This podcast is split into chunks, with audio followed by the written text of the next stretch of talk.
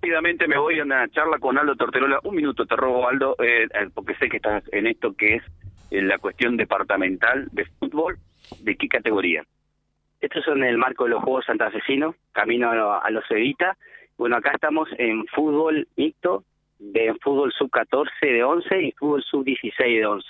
Y en el club adelante se están disputando básquet 5-5, básquet 3x3 y ajedrez.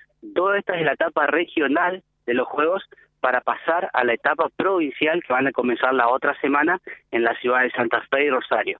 Así bueno, acá tenemos chicos de del departamento Vera que son de Calchaquí, de Golondrina, del departamento San Javier, eh, Colonia Teresa, Román, y bueno, y de General Obligado tenemos de, de Las Toscas, de Reconquista, que están participando en este certamen. Muy buena jornada aquí en Platense para los chicos.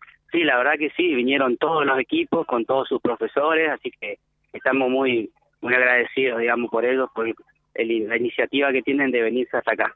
Un chico de nuestro departamento, ¿puede jugar en la Evita Nacional?